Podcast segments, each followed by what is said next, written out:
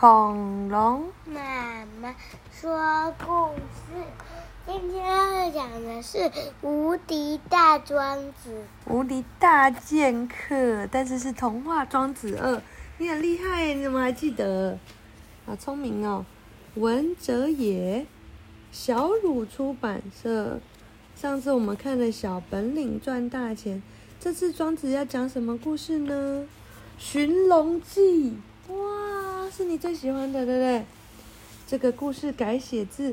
庄子的《列御寇篇》哦，好哦，他意思是说，追求梦想可别白忙一场。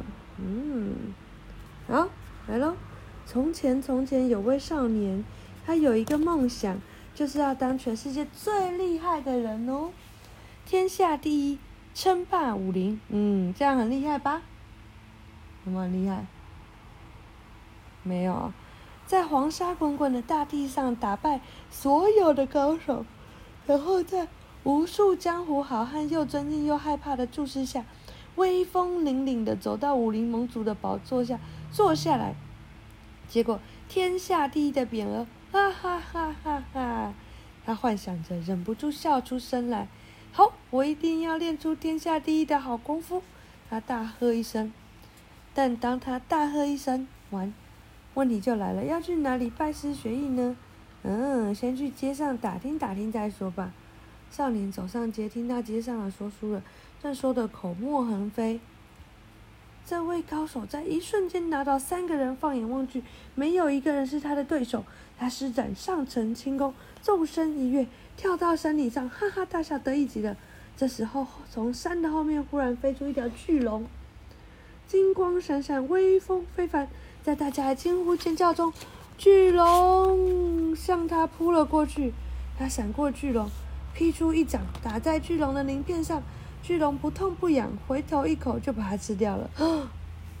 少年听得呆住了，原来一山还有一山高，看来要当高手就得当个屠龙高手才够看，不然一般的高手遇到龙的时候一口就被吃掉了。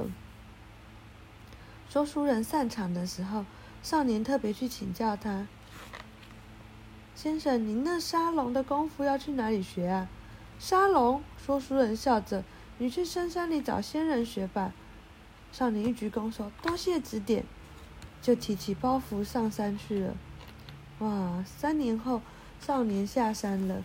这时他已经是一位青年了，他脸上带着神秘的笑容，脚踩着稳健的步伐。背着一把长剑，走在城里的街道，逢人就问：“这位兄台，你最近看到龙没有？”对方总是愣一下，说：“呃，没，没有。”哎，青年又问另外一个蹲在路边的老人，然后老人说：“龙，我活这么大年纪也没瞧见。”青年心想：这些人一定因为心里害怕，所以不敢说。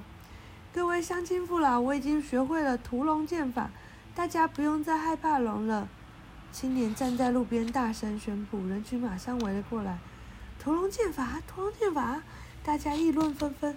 是的，在下在山中追随隐居的仙人知离益，学习屠龙剑法三年，花光了几千两祖传家产，才学成下山。不好意思，现在现在我已经是天下第一的屠龙高手了。为了让大家相信。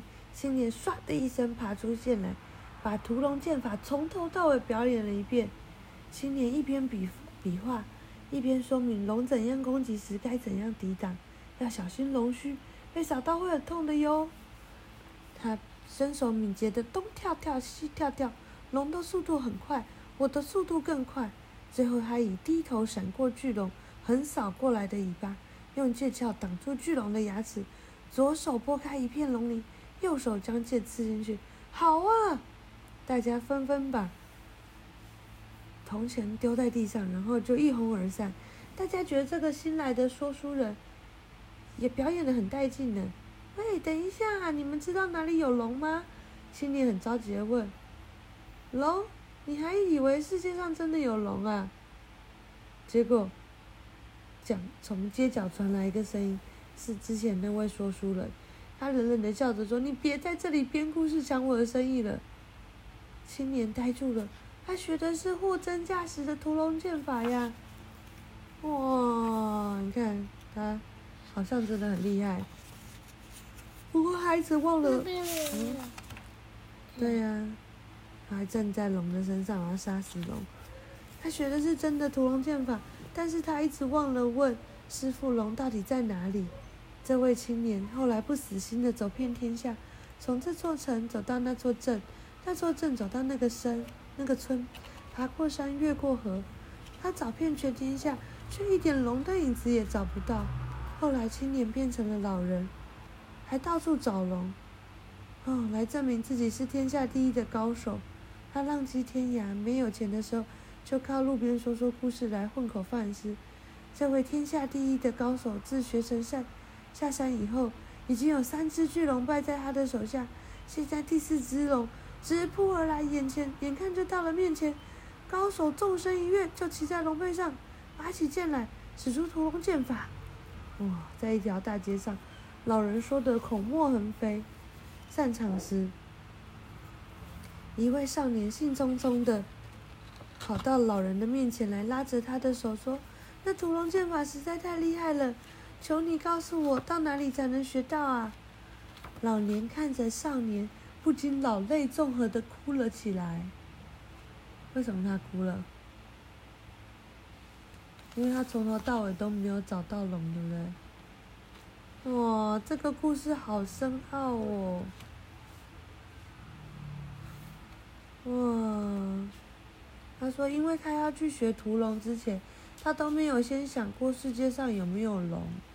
他就去学了，所以就是一个白忙一场。天哪！哎，我问你哦，如果你也学会了屠龙剑法，但是你发现世界上没有龙，那你该怎么办？不知道。不知道。你要在路边讲故事给大家听吗？不知道。不知道。还是你要把它写成一个故事书？还是你可以像我们这样把它录起来？还是你要画成一只龙，一只龙？你想要哪一个？画成一只。画成一只龙哦。好，大家晚安。希望大家不要觉得白忙一场。